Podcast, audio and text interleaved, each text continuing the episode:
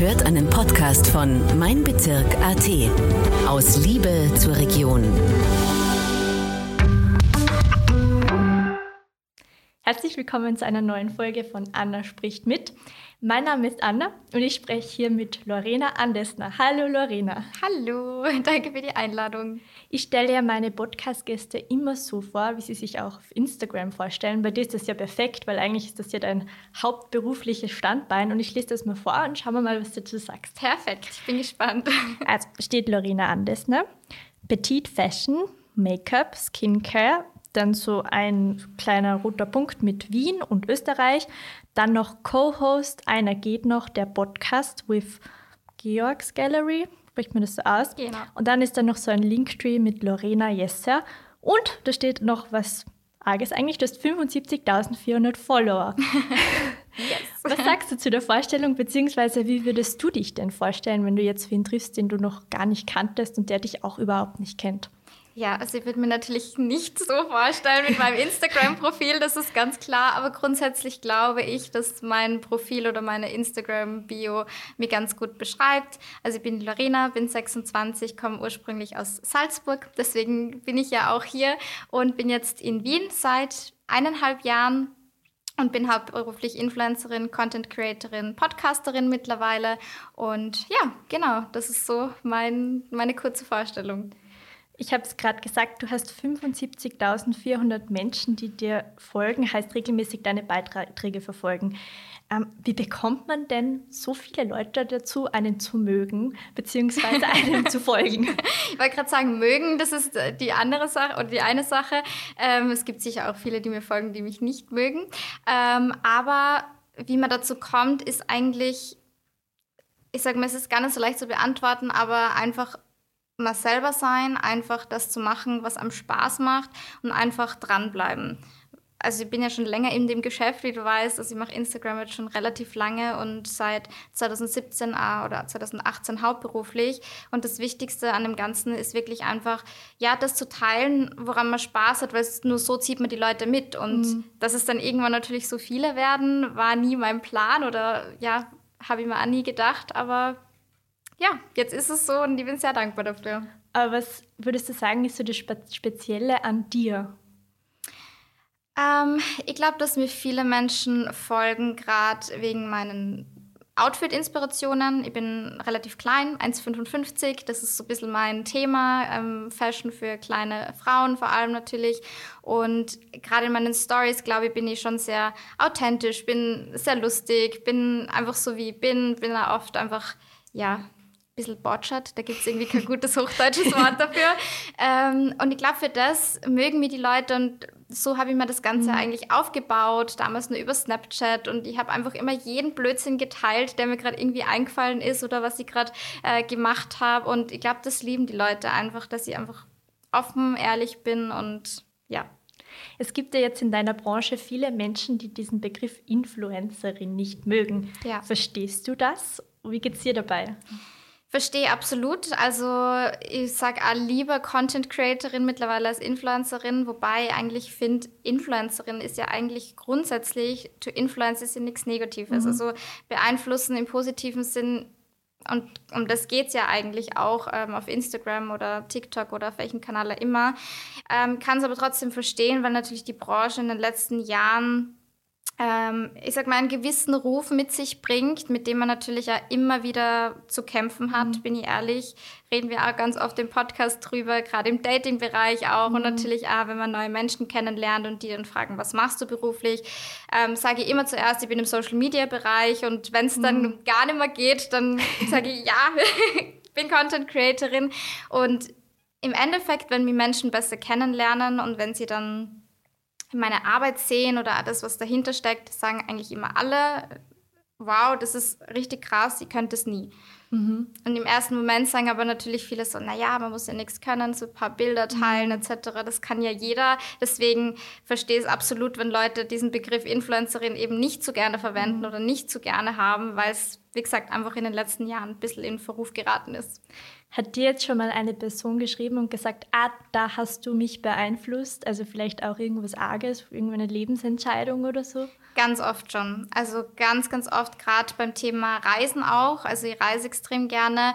Und letztes Jahr im Dezember zum Beispiel war ich dreieinhalb Wochen alleine in Sri Lanka. Und das mhm. war meine erste Reise überhaupt alleine. Und generell so in den letzten eineinhalb Jahren habe ich ein bisschen so meine Self-Love-Journey gestartet. Ich habe eine relativ schwere Trennung hinter mir gehabt und habe dann irgendwie mein Leben so ein bisschen auf Null gesetzt mhm. und habe dann die Leute schon auf Instagram da mitgenommen. Und da haben ganz, ganz viele Leute mir ähm, gesagt, so, sie sind so beeindruckt, dass sie das alleine schafft. Wegen mir haben sie jetzt auch ihre erste Reise alleine gebucht. Wegen mir ähm, haben sie jetzt äh, das und das gemacht. Also gerade in dem Bereich bedeutet mir das natürlich mega viel, weil ich weiß, wie ja, wie, wie lebensverändernd, das klingt jetzt ein bisschen übertrieben vielleicht, aber das schon sein kann, wenn man einfach auch zum Beispiel alleine reist ja. und Andererseits natürlich mit Fashion, dass mir viele Leute schreiben, ja, ich habe mir jetzt wegen dir das und das gekauft. Oder viele schreiben mir auch, weil ich glaube, man sieht, ich bin immer gern oversized unterwegs. Und viele kleine Frauen schreiben mir dann immer, wow, äh, bei dir schaut das so cool aus, wegen dir traue ich mir das erste Mal einen langen Mantel anzuziehen oder wegen dir traue ich mir einen oversized Blazer zu tragen, weil ich habe mir immer gedacht, das geht nur für große mhm. Frauen. Und sowas ist dann einfach cool, weil genau das ist es, warum ich das eigentlich mache. Aber ist das nicht total viel Verantwortung, wenn man so sieb oder 75.000 Menschen hat, die einen irgendwie so auf Schritt und Tritt folgen und man, man kehrt ja sein Innerstes nach außen, oder? Absolut. Also ich würde lügen, wenn ich sage, dass ich das nicht oft oder viel im Hinterkopf hätte. Ähm, man muss natürlich schon aufpassen, was man sagt. Also man mhm. kann natürlich ja Leute im Negativen beeinflussen. Deswegen ist, glaube ich, auch ganz, ganz wichtig, einfach da so seine klare Linie zu fahren, wirklich eben bei sich selber zu bleiben und trotzdem aber immer im Hinterkopf zu haben, mhm. wenn ich das jetzt teile, was macht es mit den Menschen? Mhm. Weil es gibt natürlich Punkte, die jetzt für mich überhaupt kein Thema sind. Zum Beispiel ähm, war gerade vor einem Monat oder zwei, ähm, ich bin gerade ein bisschen so im Fitness-Game und bin gerade brav am Trainieren und Ernährung tracken, bla bla bla und habe dann eine Mahlzeit gepostet mit Kalorienanzahl drunter. Und dann hat mir eine geschrieben, dass es mega cool wäre, wenn ich vielleicht eine Triggerwarnung dazugeben würde, weil für mhm. Menschen, die vielleicht äh, eine Essstörung haben oder hatten, ähm, ist das vielleicht nicht so cool. Und das war dann für mich wieder so krass, ja, mhm. habe es total verstanden und da denkt man dann oft gar nicht dran. Und da kommt dann wieder so dieses, okay, mhm. wow, es schauen mhm. mir wirklich viele Menschen zu. Ähm, und ja, da muss man schon aufpassen in dem Sinn, aber ich glaube, mittlerweile habe ich das eigentlich ganz gut mhm. drin und weiß, wie ich es gut mache. Und in welchen Bereichen wirst du da am häufigsten kritisiert? Also es gibt ja jetzt auch viele Nachhaltigkeitsinfluencerinnen mhm. und so. Ja. Ähm, man könnte ja vielleicht sagen, machst du da schon genug oder so? Ist das ein Bereich, wo du viel vielleicht kritisiert wirst? Ja. Das Thema Nachhaltigkeit ist generell, glaube ich, in der Branche ein super schwieriges Thema, mhm. weil selbst, oder ich glaube, gerade wenn du Nachhaltigkeitsinfluencerin bist, mhm ist es umso schwerer, weil du kannst eigentlich so gut wie, also es geht nicht, dass du alles richtig machst und solche Leute werden dann immer mehr kritisiert. Und ich habe das schon, weil ich ernähre mich vegan, dass dann viele Leute sagen, ähm, ja, du ernährst dich vegan, aber hast eine Ledertasche mhm. zum Beispiel. Und das ist wirklich ganz, ganz selten. Also ich muss sagen, ich bin generell sehr, sehr gesegnet mit meiner Followerschaft. Mhm. Also ich werde relativ wenig kritisiert oder bekomme mittlerweile relativ wenig ähm, blöde Nachrichten oder Hassnachrichten. Mhm. Ähm, aber das ist zum Beispiel ein Thema, genau wie Politik, teile ich einfach super ungern auf meinem Kanal, weil ich einfach weiß, dass es, man macht sie mega angreifbar, man kann es nie mhm. allen Leuten recht machen, weil es gibt irgendwie immer zwei, äh, zwei Lager bei diesen Themen mhm. und das ist zwar in dem Sinn scheiße, weil ich mich super gern mehr dazu äußern mhm. würde. Also manchmal brodelt es in mir und ich würde gern alles teilen, aber ich weiß ganz genau, was die Reaktion drauf wäre. Mhm. Und da muss ich sagen, ist dann schon, dass ich mich öfter zurückhalte, weil auch in Corona-Zeiten zu Covid habe ich mich sehr, sehr stark positioniert mhm. und da war es dann schon krass teilweise, was für Nachrichten ich da bekommen habe. Also du machst das quasi auch als Selbstschutz, weil ich ja. denke mal halt, wäre es nicht gescheiter, manchmal was zu sagen, was kritisch ist und dafür mehr zu bewegen? Also das ist halt immer so dieser, ja. dieser Punkt. Voll. Mache ich auch tatsächlich, also wenn ich wirklich das Gefühl eben habe, boah, ich, ich, muss jetzt irgendwie da meine Meinung dazu kundtun, mhm. ähm, dann mache ich das auch. Also mhm. ich halte mir das nicht komplett zurück. Ich glaube, die, die mir intensiv und schon länger folgen, die kennen meine Standpunkte zu diesen Themen. Ähm, weil ich mich doch dann ab und zu schon wieder äußere. Ich, ich kann mhm. sie dann doch nicht lassen. Also ich bin dann doch wieder Person, die dann sagt, okay, jetzt hau ich mal auf den mhm. Tisch. Ähm, aber es ist auch Selbstschutz, ja, absolut. Mhm. Dass es Kacke ist, ist gar keine Frage, aber oft ist es besser, sie da selber zu schützen, weil man oft mit diesen ganzen Nachrichten mhm. sonst mega schwer umgehen kann. Gibt es jetzt so ein gewisses Vorurteil, das du immer wieder hörst über dich und deinen Beruf, das mhm. vielleicht auch mhm. überhaupt nicht stimmt? Ja, ich glaube wirklich, dass Influencerin oder Content Creatorin sein kein Job ist oder nicht anstrengend mhm. ist oder dass man nichts zu tun hat. Ich muss sagen, ich persönlich höre es wenig, weil die Leute, die sagen mhm. dir das ja nicht ins Gesicht, sondern das bekommt man halt allgemein mit. Aber das ist eigentlich was, das höre ich immer wieder. Aber stimmt absolut nicht. Also wenn mein Tag 48 Stunden haben könnte, dann wäre ich auch sehr dankbar, weil ich so viel mhm. zu tun habe. Also da ist halt mehr dahinter als nur paar Stories äh, ins Handy reinsprechen, Bilder machen und mhm. ja. Und woran liegt das? Glaubst du, dass einem Menschen quasi den Beruf absprechen? Das ist eine sehr gute Frage. Ich glaube, dass es viel Wobei kann man nicht sagen, aber ich kriege schon damit, dass es oft in, in, einer, oder in den anderen Generationen einfach ist, die ein bisschen älter sind, die einfach so diese neuen Medien, Social Media noch nicht ganz verstehen. Mhm. Was ich absolut verstehen kann, dass man einfach sagt, okay, verstehe einfach diesen Beruf nicht, so wie meine Oma mhm. zum Beispiel oder generell meine Großeltern. Das ist einfach so, ja, sie finden das mega cool, was ich mache, aber die haben natürlich keine Ahnung, mhm. so wie, wie macht man das oder wie kriegt man überhaupt da Geld. Ähm, ich glaube ehrlicherweise schon auch, auch wenn es sehr Klischee ist, dass viele Leute neidisch sind mhm. und mit dem nicht umgehen können, dass vielleicht andere Leute das gern hätten, was sie hätten. Im Sinne von, ich bin super flexibel, ich reise mega viel herum, ich bin sehr, sehr viel unterwegs. Das lebe ich halt da komplett aus. Also ich glaube, dass das dann sehr, sehr viele Menschen einfach triggert und dass einfach dieser Glaubenssatz in den Köpfen der Menschen ist, dass harte Arbeit nur hart ist, wenn es irgendwie körperlich mhm. anstrengend mhm. ist oder ähm, ja, also weißt du, was ich meine? Mhm. Was ich schon öfter gehört habe, war so dieses Klischee auch, also, oder die Meinung, es könnte vielleicht auch dran liegen, weil es besonders viele Frauen machen und weil das halt auch Themen eher vielleicht sind, die Frauen betreffen. Ja, also, auch ein guter Punkt, ja. Würdest du das auch so sehen oder? Voll. Bin ich voll bei dir. Also das ist jetzt der Punkt, den habe ich tatsächlich jetzt gerade nicht bedacht, aber es ist absolut so, dass viele männliche ähm, äh, Kritiker auch dann oft natürlich auf dieses mhm. Klischee halt gehen, so ja, die Frau kann halt gut ausschauen, ähm, kann ihr Make-up machen und das war's, aber mehr ist da nicht dahinter und dass da halt wirklich ein mega Business eigentlich dahinter steckt und man da eigentlich mehr im Kasten hat, mhm. ähm, sehen dann halt wenige, aber absolut. Und es ist halt einfach ein sehr, sehr frauenlastiges Business. Klar gibt es ja genug männliche Influencer, aber ich sag mal, die Frauen traue ich mich zu behaupten, dominieren diese Branche schon ein bisschen. Wo wir jetzt schon beim Mega-Business sind, interessiert mich natürlich, wie du zu deinem Mega-Business in Anführungszeichen gekommen bist. Ähm, ich habe vorher schon mit dir geredet, ich kenne dich eigentlich schon seitdem du 15 bist ja. von YouTube. Was ist seitdem passiert? Also seitdem du mit 15 in deinem Zimmer gesessen bist und YouTube-Videos aufgenommen hast und jetzt, wo du 26 ja, bist. Genau. Also wie bist du zu dem geworden oder wie hast du die Followerschaft erreicht? Ja, ich glaube eigentlich, wenn man wenn es ganz streng nimmt, ist meine Social Media Karriere mit 13 losgegangen. Mhm. Ich habe nämlich, äh, ich weiß jetzt nicht welchen äh, YouTube Kanal du ansprichst, aber ich habe ja zwei gehabt und ich habe ah. mit einem ähm, Sing Kanal gestartet, wo ich eben YouTube Cover aufgenommen habe, mit meiner Gitarre in meinem Zimmer gesessen bin, mit meinem uralten MacBook mit Photobooth äh, Videofunktion meine Videos aufgenommen habe und so auf YouTube gestellt habe. Ähm, das war also mein erster Berührungspunkt eigentlich mit den sozialen Medien. Und dann später ähm, habe ich dann mit Make-up angefangen, habe dann einen Make-up-YouTube-Kanal gehabt. Das war dann schon ein bisschen später. Ich glaube, das habe ich so mit 17 angefangen. Und dazwischen ist dann mal Snapchat reingekommen. Äh, Snapchat war ja zum damaligen Zeitpunkt, ich meine, es ist immer nur, meine Schwester nutzt das immer nur mhm. jeden Tag. Aber ich sag mal, ich bin jetzt raus aus dem Alter, wo man Snapchat nur so nutzt wie früher.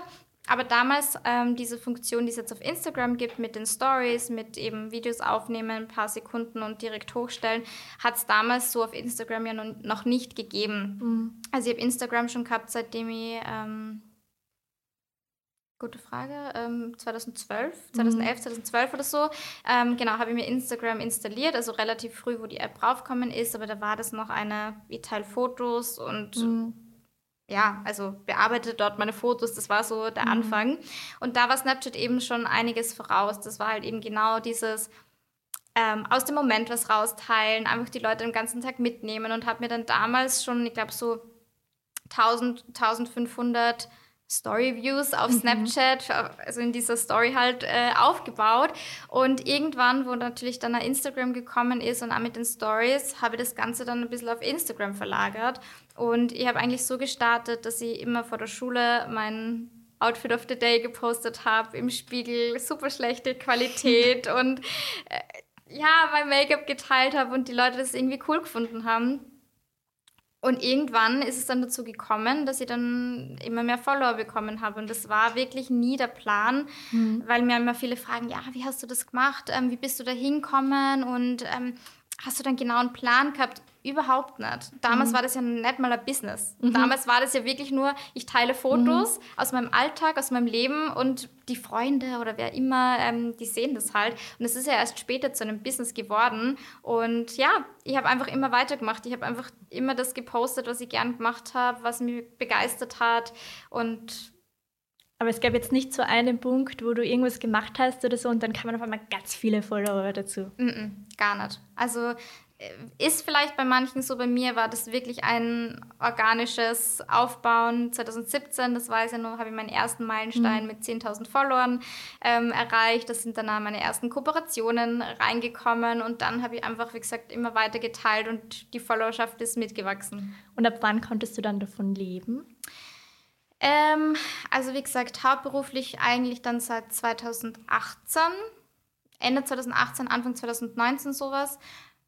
Das heißt, ja, was habe ich da gehabt? 20.000, 25.000 Follower oder so. Und es war dann so, dass dich Firmen angeschrieben haben und gefragt haben, kannst du für das Werbung machen und dann bekommst du so und so viel Geld? Oder wie kann man sich das vorstellen? Genau, also die ganz ersten Kooperationen waren natürlich unbezahlt. Da kommen dann die Firmen natürlich und nutzen mhm. die Naivität natürlich auch aus, die man damals mhm. hat. Wie gesagt, das war damals ja nur ganz in den Kinderschuhen. Das war ja noch nicht so ein großes Business, wie es jetzt ist. Und natürlich freut man sich dann, wenn jemand schreibt, hey, dürfen wir dir das schenken, gratis mhm. und du machst ein Posting. Ja, natürlich, super gerne. Mhm. So waren die Anfänge. Aber irgendwann natürlich, wo das generell dieses Instagram-Business größer geworden ist, man hat sich dann auch ausgetauscht, man hat... Ähm, bekannte Freundinnen gehabt, die dann irgendwann genau das Gleiche gemacht haben. Und irgendwann war es dann einfach so, dass man natürlich dafür Geld verlangt hat. Und ja, genau. Entweder die Firmen kommen auf einen zu oder man schreibt die Firma natürlich auch an. Das ist natürlich auch eine Möglichkeit, wenn ihr jetzt wirklich eine Firma habt, mit der ihr super gerne arbeiten würdet, die vielleicht ähm, privat schon sehr, sehr lange nutze, irgendeiner Brand, wo ihr dann sagt, hey, könnt ihr euch vorstellen, ich habe die und die Idee, ähm, kann mir das und das vorstellen, die Leistungen wie schauen wir aus? Was ich mir total schwierig vorstelle, also wenn man ein Produkt kriegt und man kennt es eigentlich nicht so gut und dann testet man es und dann muss man ehrlich drüber reden. Also wie geht's dir da? Bist du immer ehrlich? Ja. Oder sagst du auch ehrlicherweise, na, immer bin ich eigentlich nicht ehrlich, aber eigentlich muss ich meine Miete bezahlen? Also ich kann mir das halt ja. schon vorstellen. Nicht mehr. Also es war vielleicht am Anfang, wie gesagt, wo man dann nur ein paar Produkte gekriegt hat. Ich habe nie jetzt gesagt, ich finde was mega nice, was ich kacke gefunden habe. Mhm. Also das habe ich tatsächlich, glaube ich, noch nie gemacht. Es kann natürlich sein, dass mal irgendwas dabei war, wie gesagt, was ein, also mir fällt gerade ein Beispiel ein, das, was ich im Kopf habe, das war so ein Fitness-Café. Mhm. Keine Ahnung. Das war wirklich, also da habe ich nur 3.000, 4.000 Follower oder so gehabt und die haben mir das geschickt und dann habe ich halt ein Posting gemacht mit diesem Café. Und überhaupt keine Berührungspunkte zu diesem Produkt gehabt. Also das waren vielleicht am Anfang Dinge, die die man gemacht hat. Aber mittlerweile muss ich echt sagen, äh, kommen wir wieder zur Verantwortung zurück, die wir vorher schon angesprochen haben. Das würde ich niemals machen, weil mhm. ich ganz genau weiß, die Leute merken das auch. Und wenn du ein Produkt bekommst, was dir nicht gefällt oder wo du sagst, du hast es einfach vorher nicht testen können, weil es gibt es ja auch ab und zu. Meistens sage ich schon zu den Firmen, schickt es mir gerne mal zu, ich teste es und dann können wir sprechen, ob wir zusammenkommen oder nicht.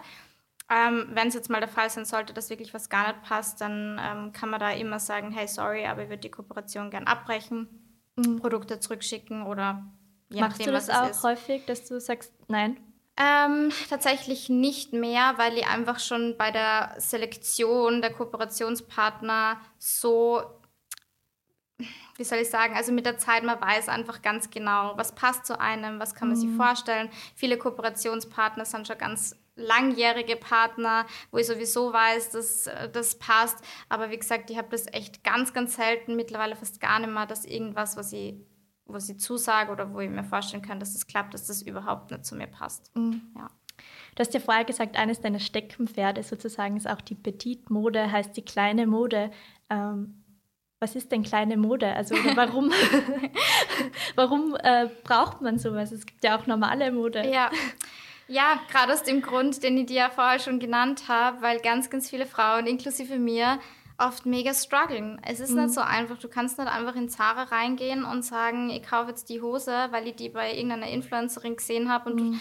wie oft bin ich schon irgendwo reingegangen, habe mir irgendwas bestellt, was ich bei einer anderen Influencerin gesehen habe und bin dann wieder vom Spiegel gestanden und 30 Zentimeter Länge äh, von meiner Hose mhm. sind quasi am Boden, habe ich es nachgeschliffen. Und gerade da sind wir einfach mega viele dankbar, dass sie das eben zeigen, mhm. weil es eben nicht so leicht ist, in der Größe wirklich was zu finden, weil alles zu groß ist, weil nichts passt. Und wenn dann natürlich was passt, ist man mega dankbar, das auch zu haben. Also gerade bei Hosen natürlich. Mhm. Ich sag mal, das ist so das, wo mich immer alle fragen, wo kaufst du deine Hosen? Ich bin auch so klein wie du.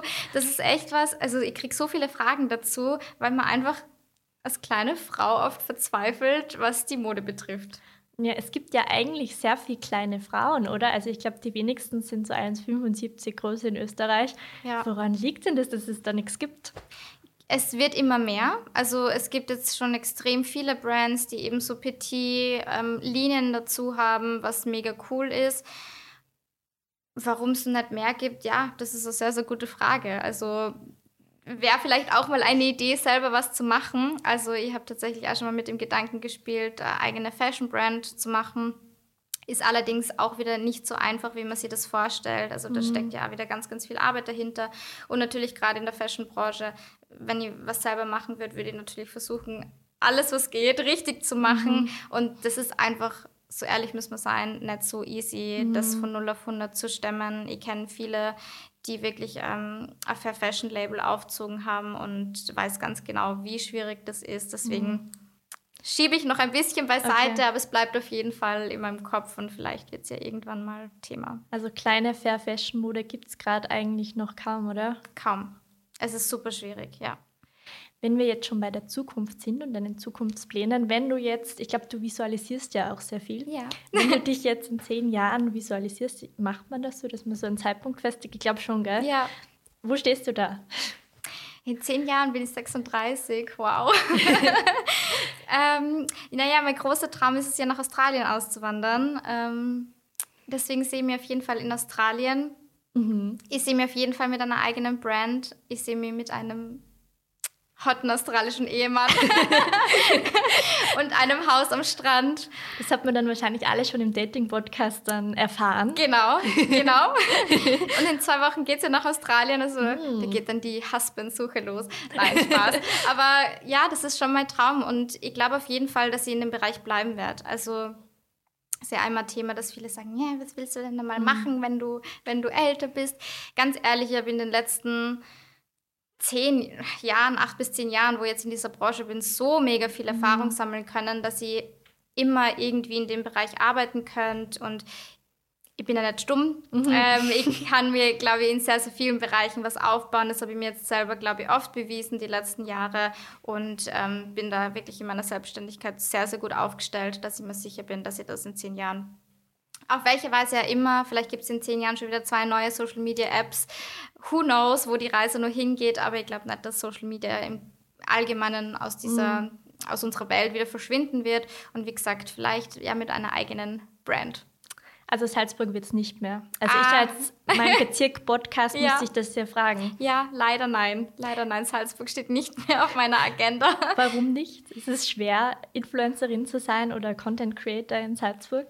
Ja, schon. Also ich muss sagen, ich habe nicht so die schöne Zeit in Salzburg gehabt. Mhm. Äh, Gerade ab dem Zeitpunkt, wo es bei mir losgegangen ist mit der ganzen Sache, weil... Okay naja, du weißt es selber, Salzburg ist ein Dorf, so ehrlich müssen wir sein. Und wenn du dann irgendwas machst, was neu ist, was vielleicht die anderen nicht machen, dann bist du halt komisch. Mhm. Und ich bin so sehr belächelt worden zu damaligen Zeiten. Hat schon angefangen mit meinem ersten YouTube-Account, hat angefangen, wo ich dann mit Instagram angefangen habe, mhm. dass Leute gesagt haben, ja, warum teilst du das? Und das interessiert ja niemanden.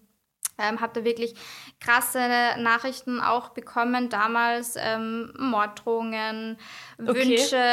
Also die Leute haben mir gewünscht, dass ich sterbe für das, dass ich einfach Instagram gemacht habe und Fotos hochgeladen habe. Also es war mhm. wirklich sehr, sehr krass. Ähm, und zum damaligen Zeitpunkt, ich war 16, 16, mhm. 17. Also jetzt natürlich, wenn ich sowas bekomme, dann denke ich mal, ja, mhm. I don't care. Aber zum damaligen Zeitpunkt war es natürlich schon krass. Also mhm. ich glaube, mit 16 ist man einfach noch nicht so gefestigt, dass man da mit solchen Nachrichten ähm, irgendwie gut umgehen kann. Mhm. Natürlich hinterfragt man dann irgendwie, okay, ist es wirklich peinlich, was ich mache? Ähm, ist es wirklich irgendwie unangenehm? Natürlich in der Schule war ja dann auch immer Thema. Ich war natürlich immer sehr viel geschminkt, einfach weil es mir mega Spaß gemacht hat, ja. weil das einfach so ein bisschen meine Passion war. Und ich war dann immer die, ja, die halt immer so aufgetackelt in die Schule gekommen ist mhm. und die, die immer perfekt gestylt war. Das war irgendwie so mein Nachrede, wo ich mir jetzt denke, naja, aber es ist ja eigentlich, also, I mean, das ist ja nichts Schlimmes, oder? Jetzt Geld damit. genau. Also, ja. genau, und das ist auch dies, der Outcome oder wo ich auch sagen muss, ähm, das sage ich ja immer den Leuten, die mich fragen, wie, wie kann ich durchhalten oder wie mhm. erreiche ich meine Ziele, dass ich einfach sage, glaub an dich selber, glaub an deine Ziele und lass dich niemals von irgendwelchen mhm. Leuten, die im Endeffekt ja nichts mit dir zu tun haben. Das waren ja im Endeffekt keine Freunde mhm. von mir, das war keine Familie, das waren einfach wildfremde Menschen, die mich nicht gekannt haben, die mir einfach irgendwas Böses gewünscht haben, warum er immer. Und hätte das damals nicht durchgezogen und hätte auf die Leute gehört, die mir gesagt haben, hör auf und das ist peinlich und was machst du da und das interessiert niemanden, dann wäre ich heute nicht da, wo ich bin. Ja. Und jetzt kommen die Leute auf mich zu und es ist ja tatsächlich schon drei, vier Mal der Fall gewesen, dass mir Leute von früher geschrieben haben aus Salzburg. Mhm ähm, sich entschuldigt haben und gesagt okay. haben, hey, ähm, das, was ich damals gemacht habe, war richtig krass, es tut mir mega leid, dass ich so zu dir war, dass ich ähm, solche Dinge über die verbreitet habe oder erzählt habe und ich finde das jetzt richtig cool, was du machst. Mhm. Und das ist es immer. Am Anfang fragen dich die Leute, warum du das machst und irgendwann mhm. fragen dich sie, wie du das machst. Mhm. Das klingt sehr gut. Ja. Glaubst du, es liegt auch an Salzburg selbst oder werde das auch woanders passiert? Ich glaube schon, dass es an Salzburg liegt, jetzt einfach weil es eine sehr, sehr kleine Stadt ist, weil jeder jeden kennt, weil es mhm. doch eine kleine Bubble ist und weil es natürlich auch der Zeitpunkt war, wo das Ganze nur ganz neu war. Mhm. Also mittlerweile ist es einfach viel, viel ähm, bekannter, es sind viel, viel mehr Leute in dem Business. Trotzdem muss man sagen, dass es in Salzburg wirklich nur eine Handvoll Influencerinnen gibt. Mhm die das machen, weil gerade viele Events in Wien sind zum Beispiel oder einfach in den größeren Städten. Und ja, wenn ich es trotzdem vergleiche und ich stelle mir jetzt auf die Straße in Salzburg mit meinem Stativ und mache ein Foto von mir selber, mhm. die Leute schauen mir an, als wäre eine Außerirdische. Und wenn ich das in Wien mache, naja, die Leute schauen halt auch, aber es ist einfach mhm. normaler. Mhm. Also das ist schon, glaube ich, einfach, weil es nicht so die große Stadt ist. Gibt es trotzdem irgendwas, was du vermisst? Ähm, meine Familie. also die ist noch in Salzburg. Die ist noch in Salzburg. Genau. Aber sonst, ich bin ehrlich, ich vermisse Salzburg nicht wirklich. Mhm. Also vielleicht die Natur, mhm. die, die Berge, aber ich bin generell eher so ein City Girl und wenn, dann bin ich eher lieber am Strand als in mhm. den Bergen. Also ich bin schon sehr, sehr happy in Wien und glaube, dass es auf jeden Fall die richtige Stadt für mich ist. Und jetzt vorerst noch. Okay. Und jetzt muss ich dich aber trotzdem noch fragen, als Influencerin, ja. hast du einen Geheimtipp in Salzburg? Das heißt Mode oder Beauty oder was auch immer. Es kann auch ein Café sein. Uh, das ist super schwierig, weil ich ja tatsächlich schon seit fünf Jahren immer in Salzburg wohne und es tut sich ja dann doch wieder, mhm. ähm, oder es tun sich ja doch wieder neue Sachen auf. Uh, da hast du mir jetzt tatsächlich zu schnell gefragt. Ja, ich habe einen Geheimtipp, ähm, aber ich weiß gerade nicht, wie das Café heißt. Das ist richtig peinlich. Es ist in der Nontaler Hauptstraße und es ist gegenüber vom Doll. 220 Grad. Vielleicht. Nein, es ist so ein kleines Neues von einer Französin. Ich gebe es in die Shownotes. Ja, passt. Mir fällt es gerade nicht ein, aber das ist auf jeden Fall richtig cute. Das ist wie so ein kleiner Concept Store. Also man kann da zum Beispiel ähm, Geschirr kaufen, Vasen und so. Und es gibt richtig gute Croissants und richtig guten Kaffee. Also das mag ich sehr, sehr gern. Klingt sehr gut. Ja. Und jetzt zum Abschluss noch, wo kann man dich finden? Äh, mich kann man natürlich auf Instagram finden unter Lorena Yes Sir, also mhm. Yes Sir. Wie kamst du zu dem Namen? Ich muss noch kurz fragen. Ja, das fragen viele, weil viele glauben nämlich, das ist mein Nachname. Yes Sir. Yes Sir, genau. Mhm. Und ähm, da muss ich dann immer aufklären. Ich habe den Namen tatsächlich ganz am Anfang gewählt, wo ich mit Instagram gestartet habe. Und es war einfach damals eine Redewendung, was ich ganz oft gesagt habe. Also wenn mir mhm. irgendwer gefragt hat, ob wir irgendwas machen, habe ich gesagt, yes, sir. und irgendwie habe ich gedacht, ja gut, Lorena, yes, sir. Und es ist dann dabei geblieben und mittlerweile durch das, dass es irgendwie so eine Brand geworden ist, mhm. ich habe natürlich schon oft überlegt, mich umzubenennen in meinen richtigen Namen, aber habe mir gedacht, naja, irgendwie die Leute kennen mich jetzt schon unter dem Namen und ich glaube, es ist einfach für, die, für meine eigene Brand schlauer, ähm, ja, bei dem Namen zu bleiben. Okay, also Lorena Jesser, ähm, genau. die letzte, letzte Frage, die ja. kriegt jeder Gast, jede Gästin, nämlich, was möchtest du allen Salzburgerinnen und Salzburgern mitgeben? Uff, da würde ich bei dem weitermachen, was ich vorher gerade gesagt habe. Lasst euch nicht unterkriegen, wenn ihr irgendwelche Träume habt, die vielleicht belächelt werden, weil ihr eben vielleicht in einer kleineren Stadt seid oder weil einfach die Möglichkeiten nicht ganz so da zu sein scheinen. Macht's euer Ding, geht's euren Weg und wirklich, wenn man dran bleibt, es kann jeder alles schaffen. Und es ist wirklich so. Und ich glaube, ich bin das beste Beispiel. Ich habe so viel Gegenwind ähm, damals bekommen und habe es einfach trotzdem durchzogen. Und ja, lasst sich nicht von dieser kleinen Stadt runterziehen, sondern genießt es und ähm, macht euer Ding. Sehr cool. Ein schönes Schlusswort. Danke, dass du da warst. Danke für die Einladung. Das war ein Podcast von Mein Bezirk AT. Vielen Dank fürs Zuhören und bis zum nächsten Mal. Aus Liebe zur Region.